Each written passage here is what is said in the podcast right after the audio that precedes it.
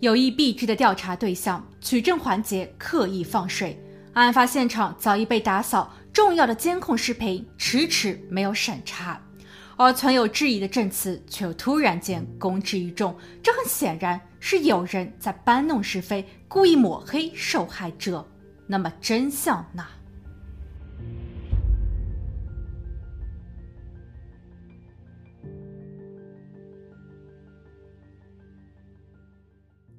？Hello，大家好，我是鬼灵异。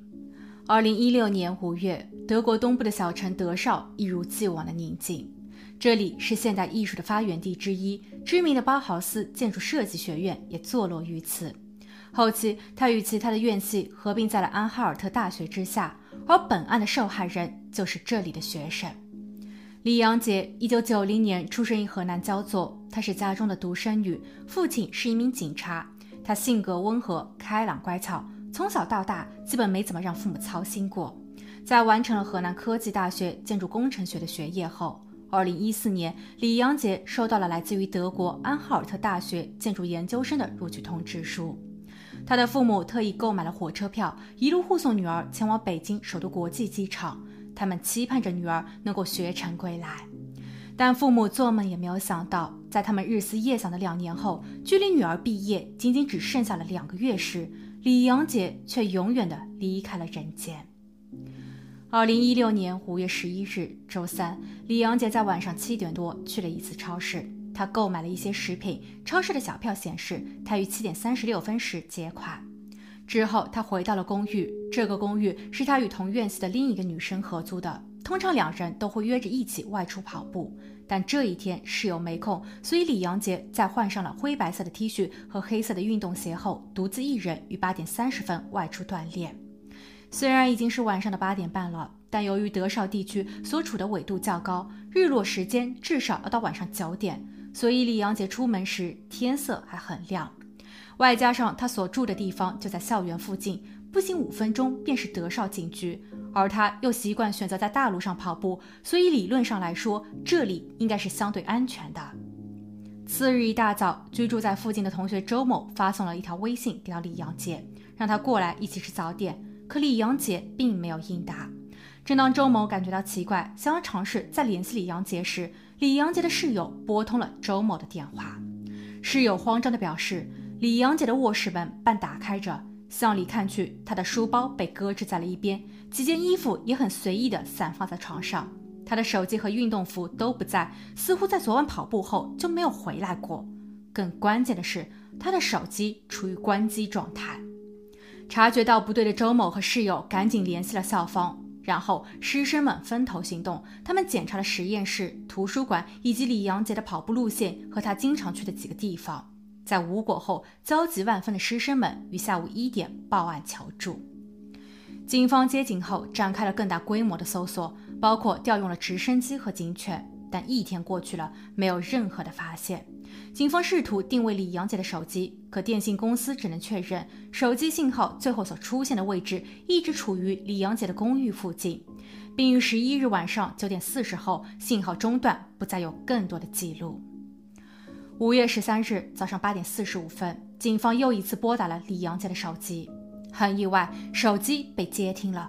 电话的另一端传来了一个男性的声音，可随即他便挂断了电话并关机。中午十一点，警车、记者和救护车都停在了距离李阳杰公寓不到一百米的地方。那里有一排建筑需要维修，工人们在数月前就搭建好了脚手架，并在一小片灌木丛前安置了一个临时厕所。而当天，一位建筑工人在使用它时，却惊讶地发现，厕所与灌木之间躺着一个人。The longest field goal ever attempted is 76 yards. The longest field goal ever missed? Also 76 yards. Why bring this up? Because knowing your limits matters, both when you're kicking a field goal and when you gamble. Betting more than you're comfortable with is like trying a 70 yard field goal, it probably won't go well. So set a limit when you gamble and stick to it. Want more helpful tips like this? Go to keepitfunohio.com for games, quizzes, and lots of ways to keep your gambling from getting out of hand. 很快，令人心碎的消息传来，地上躺着的就是李阳杰。他被发现时一丝不挂，面目全非，身体已经变形。根据法医的报告显示，二十五岁的他受到了无法想象的不公对待，包括钝器所导致的头部和身体的多处骨折，身上还遗留着别人的体液。法医推断，出事的时间是在五月十一日夜间至十二日清晨。李阳杰的父母在接到噩耗并办理完毕所有入境德国的手续后，于五月二十日抵达德绍。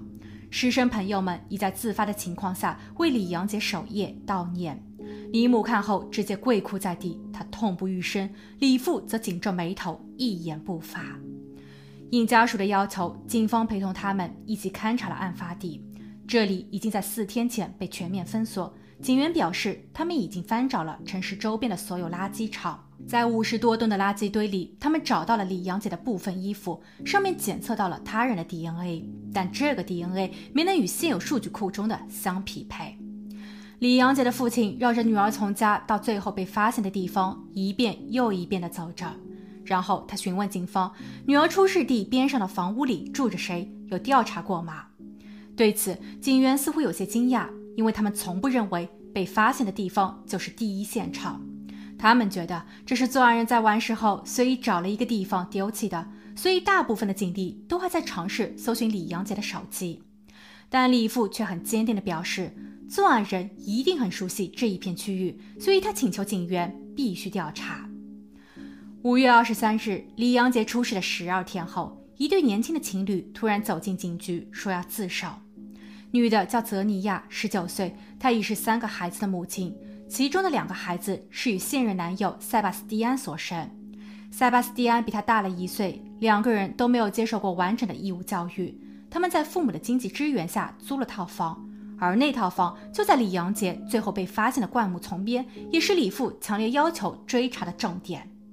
据两人供述，李阳杰身上的 DNA 与他们有关，因为在事发的前一天，五月十日，泽尼亚偶遇了正在跑步的李阳杰。当时，泽尼亚想着男友塞巴斯蒂安有说过自己渴望来一场三人行的成人游戏，所以泽尼亚便拦下了李，询问其是否愿意。没想到这个中国学生还挺开放的，所以他们当即嗨玩了起来。李阳杰在回家时还很兴奋，这对情侣也在商讨，既然大家都这么开心，要不下回再约。可两天后，他们便听说李阳杰出事了。警员记录下这一些。但似乎这一个证词有些牵强。一天后，情侣泽尼亚和塞巴斯蒂安被捕，检方在当日中午召开了新闻发布会。不过，这一场发布会让李阳姐的父母感到的不仅仅是痛心，还有愤怒，因为检方只是草草的一笔带过犯罪事实，而未经证实的三人行游戏被披露了出来，这严重损害了李阳姐的名誉，还影响着整个社会舆论。李阳姐的母亲在现场绝望地对检方喊道：“你们为什么要淡化他们的恶行？为什么不公开在嫌犯家中的发现，包括从地板、墙壁到沙发、暖气管和天花板上大大小小三百多处红色印记？真的很难想象我的女儿经历过什么。”发布会后，李阳杰的某位朋友在第一时间跑去警局，他拿出了一张中央火车站的车票。上面的日期显示在了五月十日晚些时候。他作证说，那一天晚上他有遇见过李阳杰，两个人进行了简短交流。与他一起乘坐火车的朋友也可以作证。而那一个时间段正是嫌犯供述的他们在一起嗨玩游戏的时间点，所以李阳姐是清白的。那么，检方为何要将存有质疑的证词公之于众？而打一开始起，警员的调查方向就有了偏差。受害者家属又怀疑出事地边上的住户，可再三请求查办后，警方却依旧没有实际行动。若不是两位嫌疑人在两日后主动自首，这个案子还要拖多久？事发后，更多令人唏嘘的信息被曝光。首先，检方向所有人隐瞒了一个实情，那便是男嫌犯塞巴斯蒂安的背景。该男子前前后后已经涉嫌了四十余起案件，包括纵火、盗窃以及对其他女子的冒犯等，但他依旧可以在外面逍遥快活。究其原因，就是因为他的生母是一名警员，他的继父更是一位令人尊敬的警局局长。两个人的工作地就是在德绍警局，所以儿子的许多罪行被他的父母在暗中摆平。而更为关键的是，负责调查本案的警局依旧是德绍警局。案发时，塞巴斯蒂安的父母在外州度假。案发后，他们立马便提前结束了旅行。三巴斯蒂安的母亲在回港后参与了本案先期的走访工作，继父还曾以局长身份亲自陪同李阳杰的父母于五月二十一日前往案发现场勘察情况。李阳杰的父亲在后期表示，他记得那一日他有见到过男嫌犯，男嫌犯就站在他出租屋的门前，只是当时没有人告知自己说这个小伙就是他要求警员调查的对象。其次，有人举报称，塞巴斯蒂安的父母曾协助儿子在事发后搬家。他们一起从房中走出，手上还提着好几个垃圾袋。巧合的是，他们搬家的日期就是李父提出要调查这栋房屋住客的当夜。这很难不让人联想，当官的父母在帮助儿子清理现场。对此，塞巴斯蒂安全家予以否认。他们对外称，搬家是事先约定好的，因为屋子里有霉菌，而且已经危害到了租客的健康。而搬家的那一天，母亲并未到场，继父因为膝盖不好，只是负责在车里等候，然后开车送儿子去新家。他也没有进入住宅，所以路人的举报言过其实。不过，房东在后期表示，他在事发日当月有请人对整一个屋子进行了霉菌检测。专业人员的报告中显示，这栋屋子是干净的，而且塞巴斯蒂安还在不久前一次性支付了接下去半年的房租。另外，根据电信公司的记录，在李阳杰失踪的后一天，即五月十二日，塞巴斯蒂安同他的母亲通话数十次，可平时他们每天至多只联络一次。塞巴斯蒂安在搬家的第三天后便象征性的投案自首，但在他踏入警局前，还与母亲通话长达四十分钟。当这一些内幕被曝光后，塞巴斯蒂安的父母纷纷向警局告病假。他们声称自己是无辜的，可在媒体毫无底线的胡乱报道后，他们的生活也受到了严重的干扰，甚至已经和李阳杰一样，都成为了受害者。区别仅在于他们还活着，而李阳杰去了另一个世界。但这怎么能相提并论呢？六月三日，李阳杰葬礼的一天后，塞巴斯蒂安的父母就大张旗鼓为他们新开设的花园酒吧举办了开业典礼。他们还邀请了众多的记者、政客，欢乐的场面更是激怒了大众。同日，中国驻德使馆领事部主任专程会见了事发地三安州内政部国务秘书，就留学生李阳杰一案提出了严正交涉，希望此案能够得到公正的调查与审判。十一日，全德十一个地区为李阳杰举办了悼念活动。十二日，李阳杰的父母因为签证到期，带着悲伤返回中国。但这事并没完，塞巴斯蒂安的父母被双双停职，但后来他们又奇迹般的复职了。而针对那一对情侣的起诉也是一波三折。二零一六年十一月，在德绍地方法庭开庭前。控辩双方就各自所掌握的证据是否能公开，开展了激烈的争论。李阳杰的律师提出，应该在开庭时公开一段幸存的监控视频。之所以说这一段视频是幸存的，是因为在调查的初期，他被警员有意忽视，延迟了审核的时间。其实，在李阳杰案件发生的两天后，视频的主人就联络警员，说他有相关的内容可以供警方调查。但警方却等了整整一周后，才派人上门索取资料。这一段视频是在出事地塞巴斯蒂安家楼下一家古董店的监控设备所拍下的。画面显示，案发日五月十一日晚上九点三十分，李阳杰被女嫌犯泽尼亚在半路拦截，两个人交谈了七十五秒。泽尼亚用手不断的比划着什么。李阳杰面露难色，并四处张望，在犹豫后，还是跟着泽尼亚走进了嫌犯的家。不过，他再也没有走出来。之后的画面便是男嫌犯塞巴斯蒂安于十二日凌晨两点二十四分绕着房屋走了好几圈。但辩方主张古董店的监控属于私人所有，用于监控店内的视频完全合法。但室外监控所拍摄到的是公共场所，涉及到了个人隐私，所以不能公开。法庭上也不能采信。幸好最终法官赞成了控方的提议，而这一段视频也将成为两个嫌疑人被定罪的关键依据。十一月二十五日，案件正式开庭。检方拿出了多项证据，包括在两位嫌疑人的手机和电脑中发现了大量低俗的影视作品。男嫌犯塞巴斯蒂安还在案发的一周前搜索过一些重口味的视频和文章。在五月十一日，李阳杰遇难的当天，他还搜索过关于如何处理后事的相关内容。根据警方的推理，李阳杰是被泽尼亚诱骗，所以才走进了嫌犯的家。之后，他受到了恐怖的对待，他有反抗，也有尖叫。他的声音有被周边的邻居所听见，但是这两名嫌犯曾经也经常嗨玩并大声尖叫，所以当时的邻居们都没有当回事儿。对此，男女嫌犯都没有反驳，但塞巴斯蒂安的律师强调，李阳杰在进屋玩游戏的过程中难免会磕磕碰碰并引发尖叫。检方其实没有实质的证据表明李阳杰就是在这个屋子里发生意外的。女嫌犯泽尼亚和她的律师一直没有公开发言，直到第十次开庭时，泽尼亚突然开口。她在承认自己的罪行前说了一大段故事，简单的概述就是她本人从小就很悲惨，因为受到了继父的不公对待，所以她一直都很自卑。她还被别的男人玩弄过，之后她遇上了男嫌犯。可男嫌犯也没有善待她，即便她为男嫌犯生下了孩子，男嫌犯却依旧向自己提出更多的无理要求，其中的一个就是帮他找人玩游戏。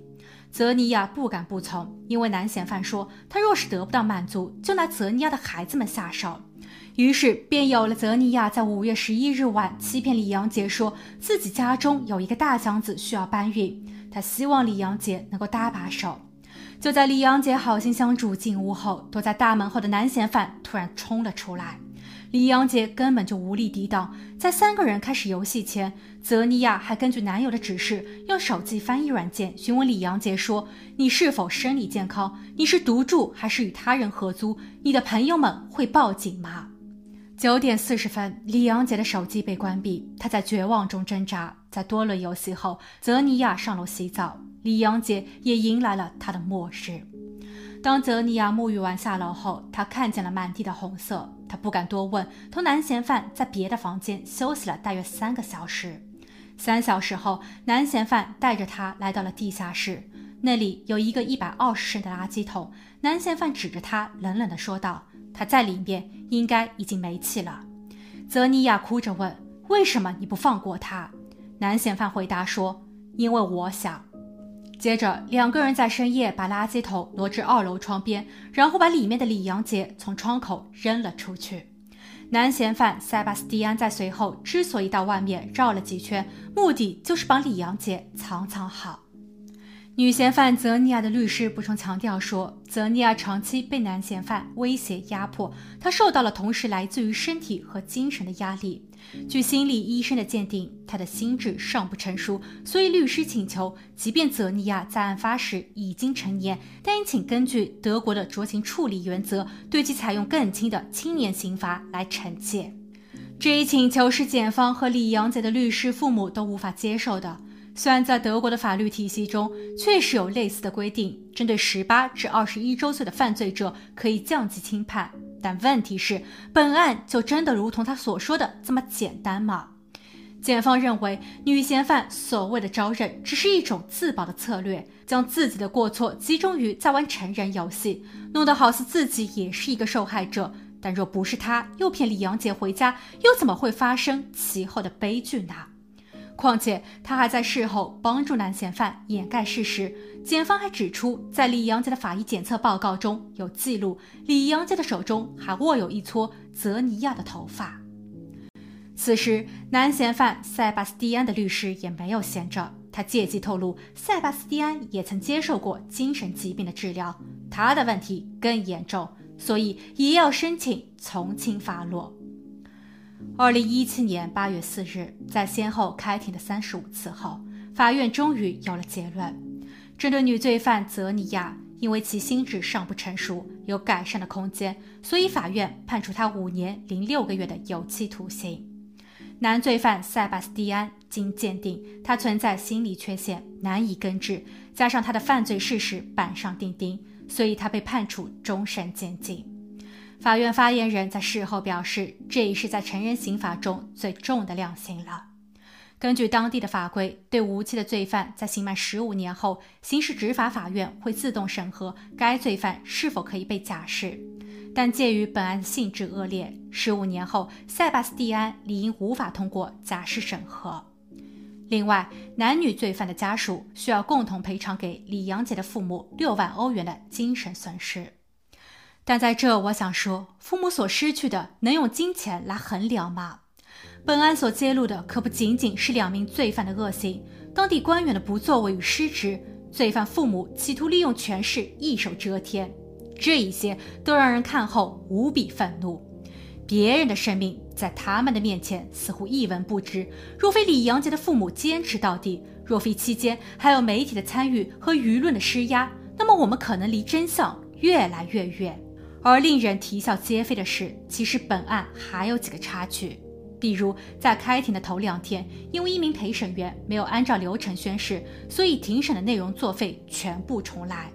庭审中，控方询问当时负责调查的警员之一，为什么没有对出事地边上的房屋和住户引起警觉时，那位警员回答说：“你也知道，在德国部分地区，例如德绍，门牌上都挂有住客的名字，所以大家其实也都知道这里面住了谁。